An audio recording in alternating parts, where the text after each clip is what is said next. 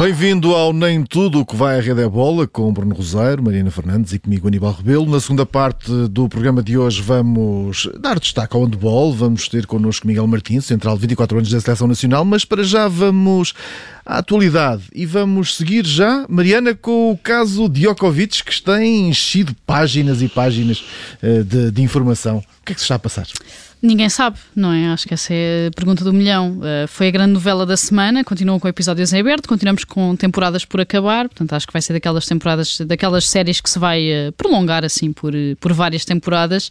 Tudo começou logo nos primeiros dias da semana passada, quando Novak Djokovic anunciou então que iria estar no Open da Austrália, depois de algumas semanas de indecisão, ainda não se tinha percebido muito bem se iria ou não, precisamente por não saber muito bem, porque ele nunca disse se está ou não vacinado, mas disse que ia estar, graças a uma isenção médica sendo que é então praticamente certo uh, que não tem essa vacinação completa, porque se tivesse, uh, nem sequer teria necessidade desta, desta isenção médica.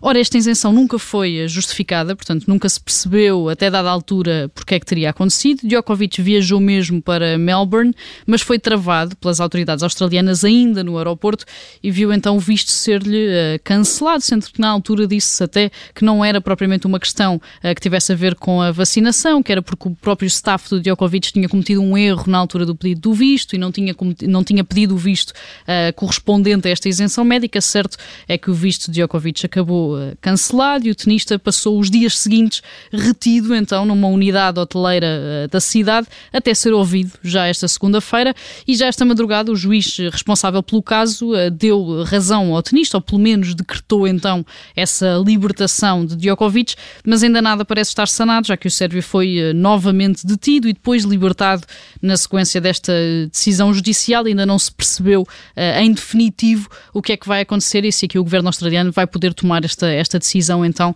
de uh, decidir unilateralmente uh, reverter o visto a Djokovic. Certo é que no meio disto tudo ninguém sai bem e eu destaco aqui três notas e neste caso três pessoas.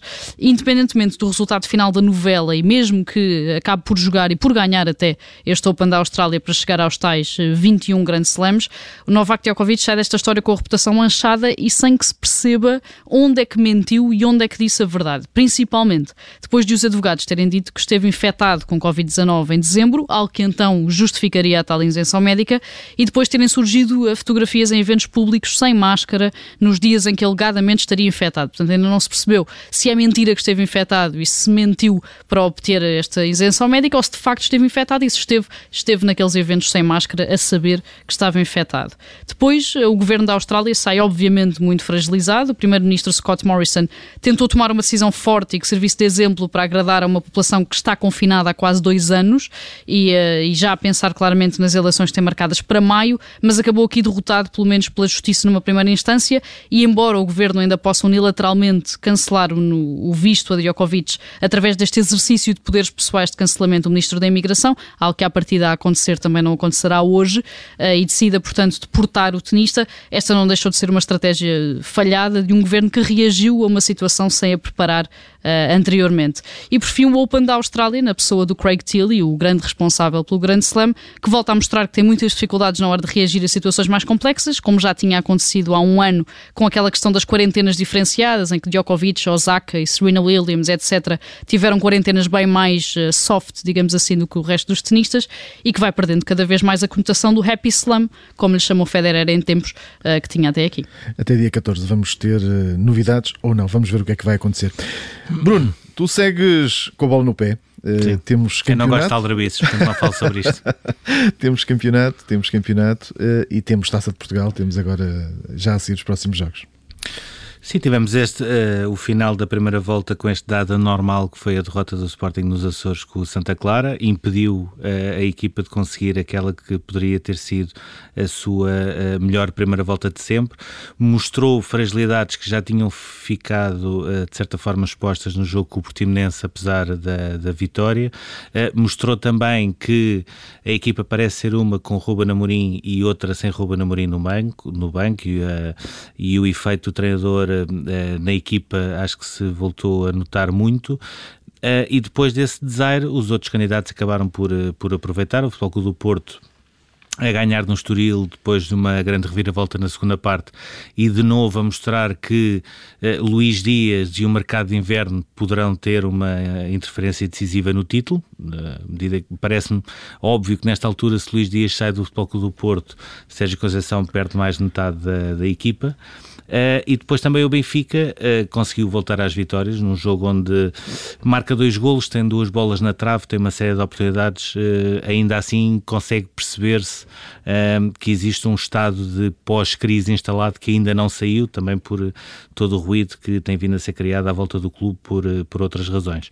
Destaque ainda assim uma nota que para mim foi a pior delas todas, já não estava habituado, infelizmente tive de escrever sobre ela e que tem a ver com o regresso das contas Twitter, neste caso caso, o Futebol Clube do Porto Média a seguir ao jogo do Sporting Portimonense, a reclamar da não expulsão de Paulinho, e agora a conta oficial do Benfica no Twitter a comparar o golo que o Estoril tinha marcado ao Benfica por Rosier e agora o outro lance que foi anulado, que seria o 3-1 para o Estoril, que foi um gol do Rui Fonte, mas foi anulado por, por falta. Acho que era tudo aquilo que nós não precisávamos, mas ao mesmo tempo também já estou, já estou apresentado para aquilo que, estou, que tenho de esperar na, na segunda volta. Esta semana temos a Taça de Portugal com essa curiosidade de tentar perceber se o Sporting que vai jogar com o Lessa e se o Futebol Clube do Porto eh, que vai jogar em Vizela conseguem confirmar aquela que seria uma espécie de final antecipada na, nas meias finais uh, Sporting Futebol Clube do Porto e temos depois também os jogos do Rio Ave e Tondela e Portimonense com o Mafra e daqui sairá também o outro finalista. Um, vamos, vamos, vamos acompanhar também com muita atenção esses, esses jogos.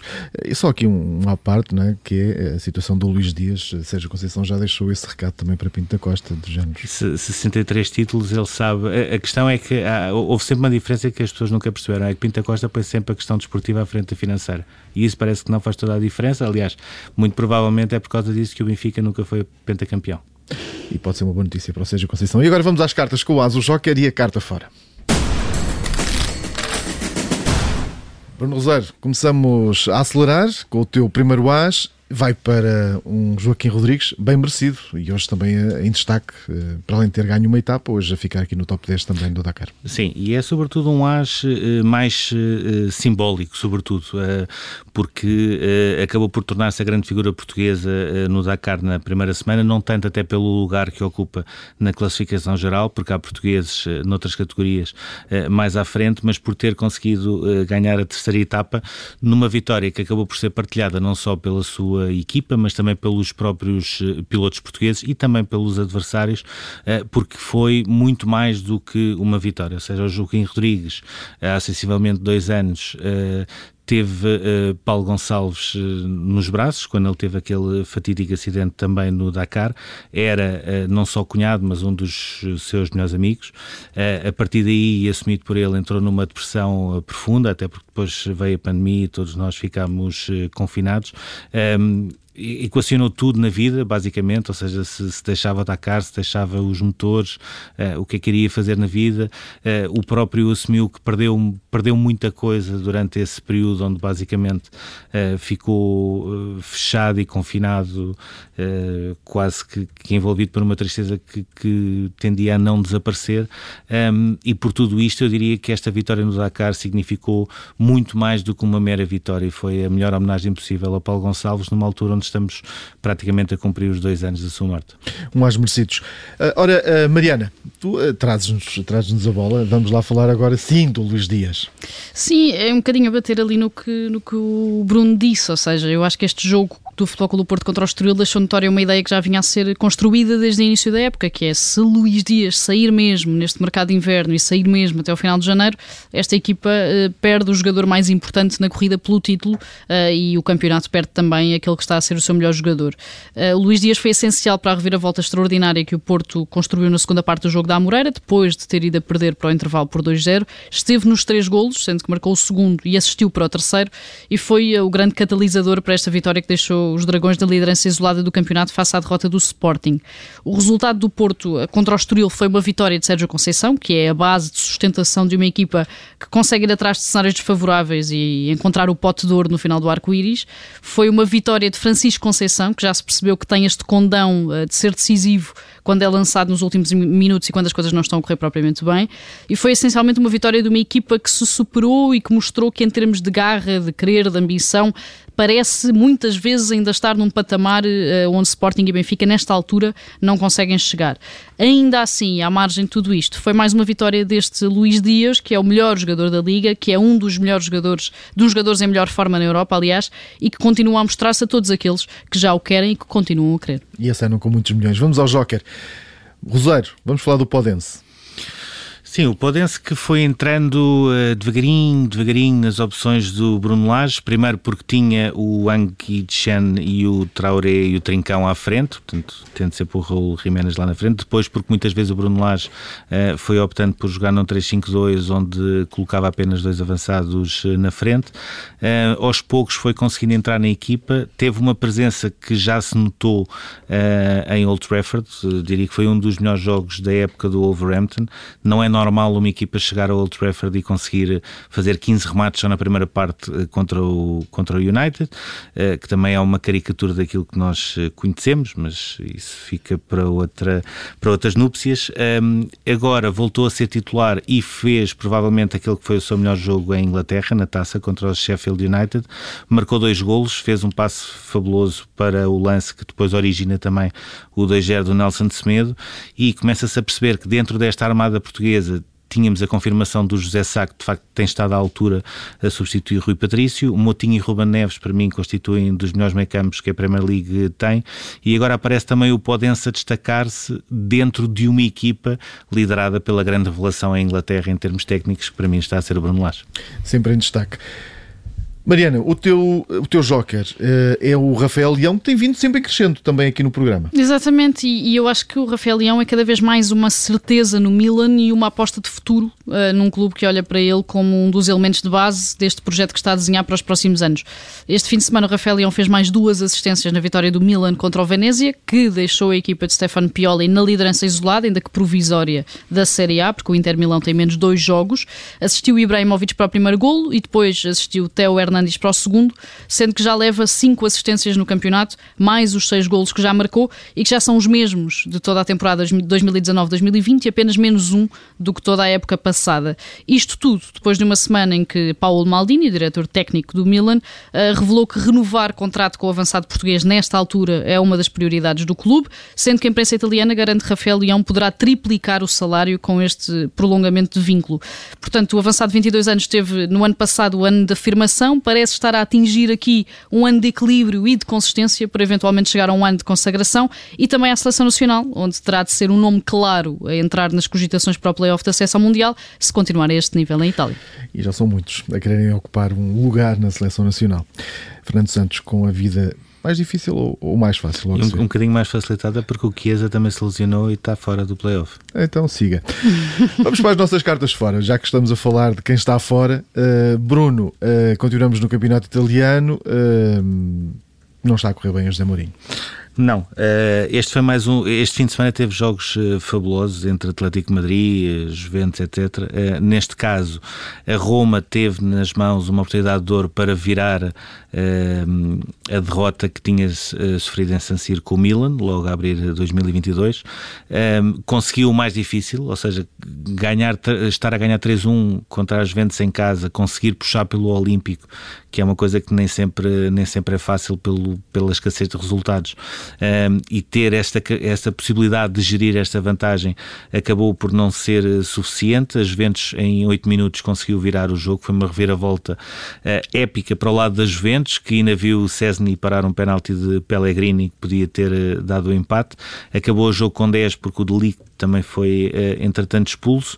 Um, e a, a, grande conclusão que se tira é, por mais que José Mourinho continue a pedir reforços e por mais que continue a, a dizer que tem falta de opções, percebe-se que não é só pelos jogadores que a Roma não consegue, uh, neste caso, ganhar mais, ou neste caso também uh, gerir resultados. E até pelas declarações que ele já teve, falando de jogadores que, que, são um bocadinho fracos depois desta derrota com o Milan, parece-me que está a entrar num num caminho que se vai transformar num beco sem saída, até porque, por muito que ele peça tempo, tempo é aquilo que nunca existe no futebol.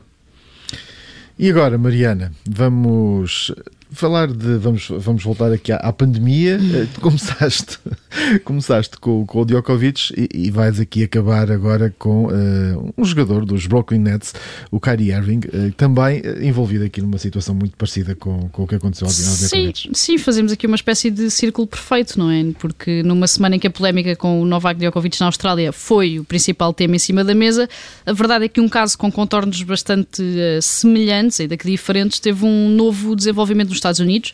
Falámos aqui uh, muito no início da temporada do Kyrie Irving, tem sido a principal cara, a principal figura dos jogadores da NBA que não estão vacinados. Esteve afastado dos Brooklyn Nets durante a primeira metade da temporada, já que não cumpria os requisitos do Estado de Nova Iorque para poder jogar, para poder treinar em uh, espaços fechados. Os Nets podiam ter mantido o Irving no plantel a título parcial, portanto só disputavam os jogos fora de casa, mas decidiram na altura ter uma posição de força, de exemplo e afastaram-no, colocando-se totalmente a favor uh, da vacinação, promovendo a vacinação nos Estados Unidos e deixando entender que a NBA teria então tolerância zero para com os jogadores não vacinados. Contudo, com o avançar da época, com o adensar do calendário, com as lesões, os jogadores infectados e aqueles envolvidos nos protocolos eh, Covid-19 por terem tido contactos de risco, eh, tudo isto eh, criou-se aqui um melting pot que levou os Brooklyn Nets a voltar atrás da decisão e a anunciar que vão mesmo passar a contar com Kyrie Irving como jogador a título parcial, portanto, só pode ser utilizado nos jogos fora de casa e naqueles que acontecem em estados que não exigem a vacinação completa para entrar em recintos desportivos. Portanto, existem jogos fora de casa em que Irving também não poderá jogar, porque são estados que, tal como Nova York, exigem esta vacinação uh, completa. É um recuo por necessidade numa posição de força que tinha sido louvável e que assim cai por terra e que fica completamente esvaziada de significado. Atletas aqui também a colocar em causa um, os clubes. Uh, onde... Nada como o Chicago começarem a ganhar. É uma maravilha. vale tudo a partir daí. Vamos lá agora para o nosso túnel.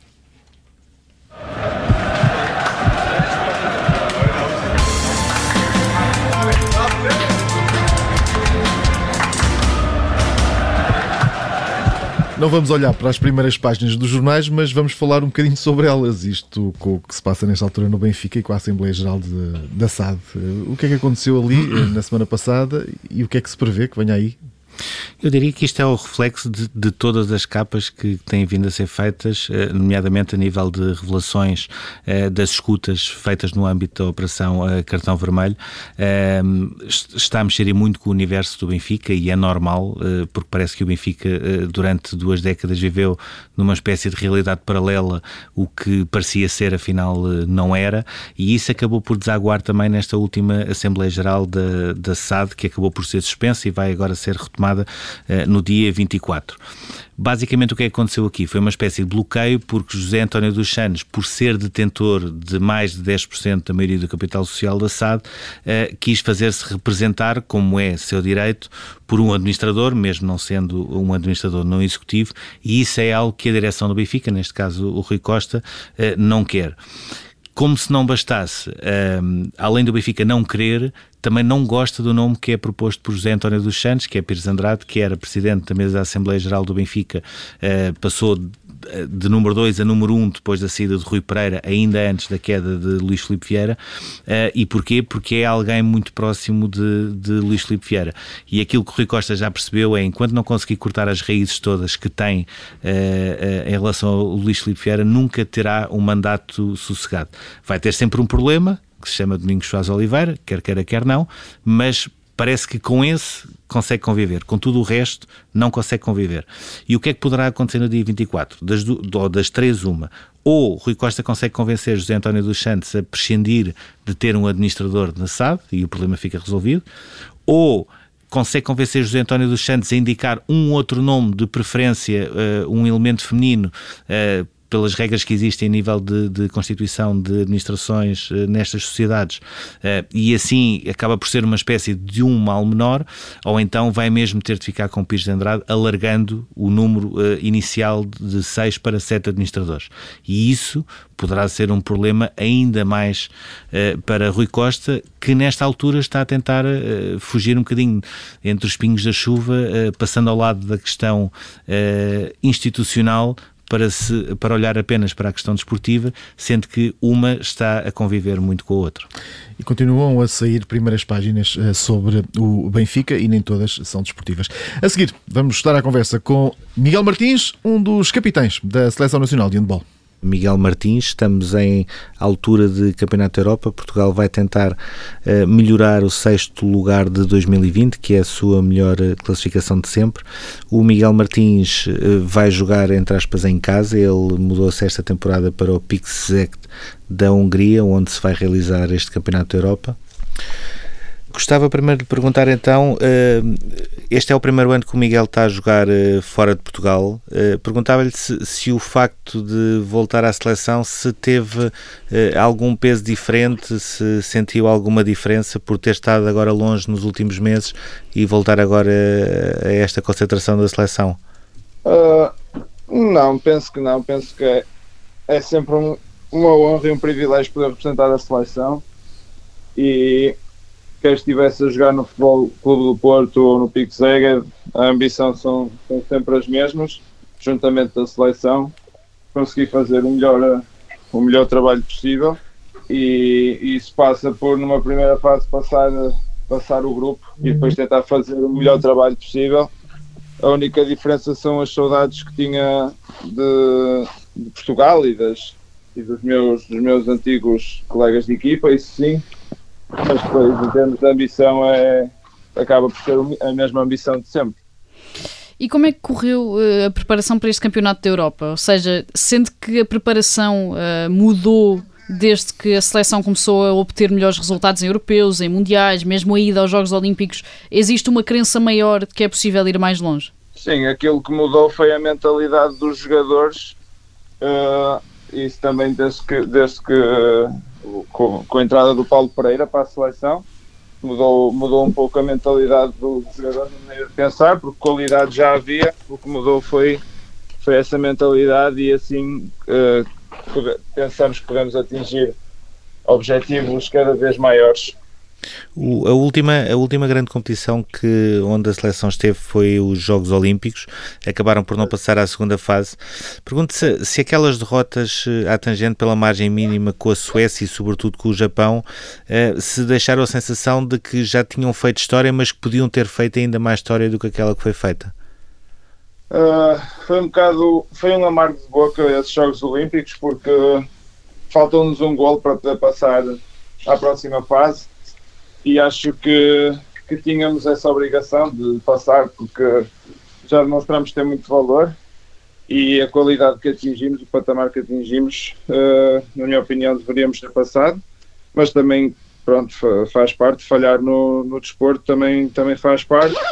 E agora queremos nos levantar e, e poder dar uma boa resposta neste europeu, que é o mais importante. E como é que foi essa experiência em Tóquio de estar nos Jogos Olímpicos? Portugal nunca tinha estado uh, nos Jogos Olímpicos no handball. Como é que correu, como é que correram as coisas em Tóquio e como é que foi toda a questão uh, da pandemia? Porque a verdade é que este, estes jogos, apesar de terem, terem acontecido, ainda foram muito limitados pela questão das bolhas, dos isolamentos, do facto dos atletas estarem todos bastante separados. Sim, primeiro foi, foi muito bom poder estar numa das, numa das maiores, não, na maior competição de, de desporto do mundo, uh, por tudo por tudo que engloba isso. Claro que foi uns Jogos Olímpicos um bocado diferentes por causa de, de todas as restrições que houve, por causa do Covid, mas, mas, mas foi muito bom poder privar com, com aqueles que são os melhores, os melhores atletas do mundo de cada modalidade. Uh, foi pena depois o, o, nosso resultado final na competição, mas acho que, que valeu sempre a pena. Foi um acréscimo uh, na vida desportiva de todos nós. E, e sentiram na aldeia olímpica, uh, por um lado, as vitórias dos outros portugueses, por outro, aquele ambiente olímpico com as maiores estrelas do, do desporto? Sim, isso é espetacular, poder andar, andar na rua e, e vê-los passar, todos aqueles que são os ícones, né, consoante a modalidade e, e, pronto, depois toda, toda a festa que nós fazíamos, quando os, quando os portugueses conseguiam receber uma medalha, juntávamos-nos todos lá embaixo e, e recebíamos as pessoas e, e, isso era muito bom. Alguma fotografia ou alguma selfie especial? Não? alguma selfie especial? E penso que não, não andei muito preocupado em tirar fotografias, mas, mas pronto, foi isso. Mas deu para conhecer alguma coisa de Tóquio? Uh, nós fora, fora da aldeia olímpica não conseguimos conhecer nada. Mas, mas deu para conhecer os cantos ali à aldeia olímpica, que aquilo era bastante grande. Ainda pudemos dar lá umas voltinhas e privar com alguns atletas. Mas, mas conhecer fora, fora da aldeia olímpica, isso não. Não podíamos sair por causa de Covid. Mas é uma viagem que fica prometida ou, ou não, não pensa nisso sequer?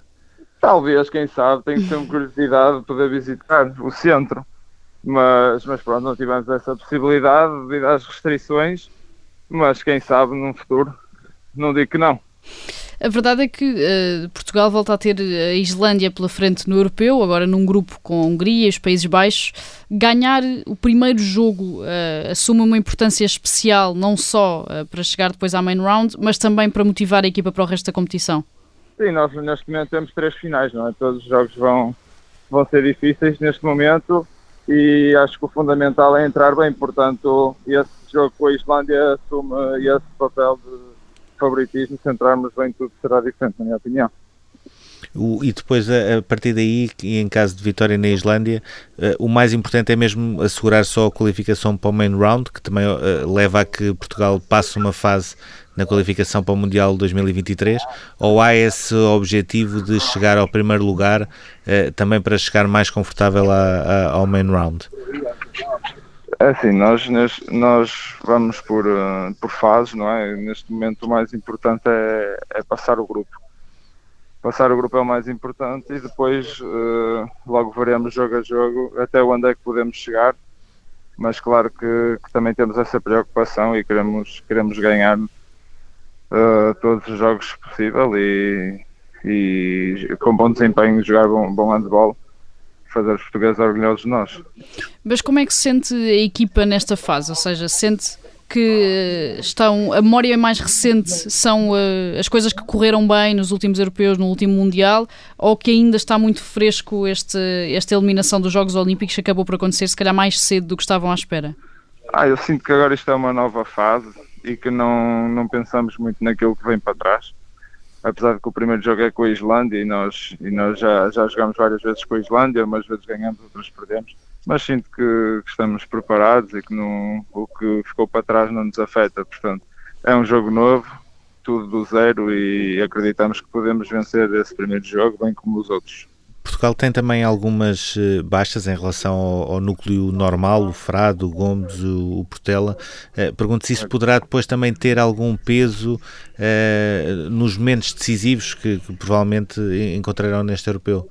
Ah, todos sabemos que, que, são nomes de relevo, são grandes jogadores que nos faltam, mas como eu falei anteriormente, nós temos jogadores com muita qualidade e nesses momentos decisivos outros aparecerão e esperemos que possamos continuar com as vitórias, que é o mais importante. O, há aqui também uma outra uh, ausência que tem a ver com, com o Humberto, que acabou por retirar-se. Pergunto qual é que era a importância de olhar para um exemplo como ele, com, com 43 anos, a fazer Jogos Olímpicos, foi um dos, dos atletas de, no handball mais, mais velhos sempre nos Jogos Olímpicos. Uh, qual era a importância que ele também tinha para o grupo e o que é que vos transmitia em termos de experiência? Ah, ele era um líder nato, é? nós olhávamos todos para ele como um líder, tínhamos todos uma excelente relação com ele, excelente guarda-redes, mas pronto, foi, foi tempo de, de, abandonar e agora outros, outros entrarão e tentarão dar o seu melhor na, na baliza. Temos guarda-redes jovens com, com muita qualidade e certamente que, que irão explodir no handball europeu e esperemos que seja já agora neste europeu e que nos possam ajudar a atingir uh, objetivos grandiosos. O Miguel eh, seguiu o caminho de outros jogadores portugueses, está agora, como já também falámos, a, ter a primeira experiência no estrangeiro, neste caso na Hungria, está a jogar também a Liga dos Campeões, eh, tal como acontece com o Futebol Clube do Porto. Como é que está a ser esta adaptação à Hungria e como é que é a Liga húngara? Assim, foi no início, não pensei que me fosse conseguir adaptar tão rápido. Uh, foi um período de adaptação até curto, porque o grupo, o grupo ajudou-me bastante e consegui rapidamente integrar-me e jogar o, o handball que, que aquele clube praticava. Uh, pronto, em termos de ambições, uh, neste momento estamos bem, bem lançados para poder jogar os, os quartos de final e depois tudo o que vier é acréscimo. Temos esse, essa meta de, de, chegar a uma Final Four, poder chegar à primeira Final Four do clube e pronto, e depois de uma Final Four logo veremos o, que acontece. Mas esses são os objetivos do, do clube neste momento. E já fala alguma coisa de húngaro ou ainda não? Não, falar húngaro ainda não. É uma língua bastante complicada, mas como lá por lá fala-se inglês, não, não tem problema. Comunicamos tudo em inglês, portanto é o melhor. E aos 24 anos, eh, como é, que, como é que vê a sua carreira? Mais virada para experiências no estrangeiro, um, ehm, ter uma experiência e depois eventualmente poder voltar? Como é que perspectiva a sua carreira? Ah, neste momento, uma vez que, que me encontro lá fora que é este passo, uh, tenciono ficar por lá e poder fazer uma carreira internacionalmente mas um dia, nunca digo nunca, e se um dia regressar a Portugal gostava que fosse ao Futebol Clube do Porto. E o, o, olhando uh, também para esta experiência, o, o que é que contribuiu mais? Foi a, a, a, tentativa de procurar algo mais em termos esportivos? Foi também as condições eh, financeiras? Foi o misto das duas? Eu acho que foi um misto das duas. Quando, quando procuramos dar este passo, tem que, tem que trazer vantagens em todos os aspectos. Foi isso que eu procurei e pronto, nesta, nesta oportunidade que surgiu, acho que trouxe vantagens, quer a nível desportivo, para conseguir uh, ganhar esse reconhecimento internacional, bem como a nível financeiro, que também, também foi uma proposta bastante vantajosa e pronto, foi juntar o útil ao agradável e poder dar este passo. E acredita que o facto de, de, o Miguel estar agora no estrangeiro, de outros jogadores portugueses uh, também já terem dado esse passo uh, e estarem agora a jogar noutros clubes, uh, veio também contribuir para este sucesso recente da seleção nacional? Ou seja, traz experiência, traz outro nível que se calhar não tinham se tivessem jogado aqui durante mais tempo? Sim, penso que sim. Também o sucesso que o Futebol Clube do Porto foi ganhando ao longo dos anos também ajudou. Uh, agora o aparecimento do, de jogadores mais jovens que também, também têm ajudado a seleção e os jogadores que saem, obviamente, que neste momento que, que também já um dos estrangeiros, também recomendo às pessoas que possam sair e ver outras coisas, porque só, só ajuda no desenvolvimento enquanto atleta e enquanto homem. Uh, portanto, sem dúvida que, que, ajuda bastante no desenvolvimento da, da seleção. O, Miguel cresceu muito no handball, uh, se fosse no Futebol do Porto, fosse na seleção, uh, com o Rui Silva, que joga na mesma posição, sendo mais velho, e agora temos a introdução do Martim Costa, que tem apenas 18 anos, que joga também na mesma posição do que vocês e que provavelmente tem o Miguel como referência. Uh, como é que é aos 24 anos passar de alguém que seguia uma referência para alguém que se tornou uma referência de outro mais novo? Acho que é o, o caminho natural das coisas, à, à medida que vamos, vamos ficando mais velhos também vamos ganhando outra experiência. E claro que quando somos mais novos temos as nossas referências e gostamos em particular de alguns jogadores. Uh, neste caso sinto-me feliz por poder também passar a ser uma referência e poder moldar essa forma de jogar dos mais novos e tentarei ajudá-los naquilo que puder. A mãe do Miguel foi jogadora, foi treinadora, teve também sempre o seu pai bem perto e sempre a seu lado a acompanhar a carreira. É tinha alguma hipótese eh, de não ter sido jogador de handball? Chegou a experimentar outras modalidades ou não? É sim, eu acho que não, não havia essa hipótese. Eu cheguei a experimentar muitas modalidades. Uh, tive no futebol, futsal, uh, ginástica, uh, cheguei a experimentar voleibol também, mas, mas foi o handball que desde cedo me despertou esse, esse interesse, esse carinho especial e acho que também tem a ver com, com a família em que eu estou inserido. Acho que não havia, não havia outra opção, sinceramente. O, mesmo para acabar, o, perguntava o que, como é que gostava de, de ser visto na Hungria uh, depois deste campeonato da Europa? Uh, gostava de ser visto como uh, um, alguém que conseguiu mandar abaixo os objetivos, por exemplo, da Hungria? Gostava, gostava, gostava de ser visto como campeão da Europa. É esse, Mas... é esse o objetivo?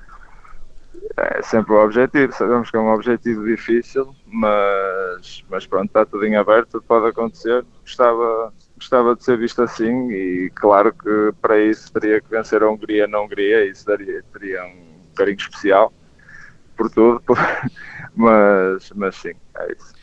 Obrigado, Miguel Martins. Termina assim mais um Nem Tudo que vai à Rede é Bola, daqui a pouco em observador.pt. Já pode ouvir este programa em podcast. Até já.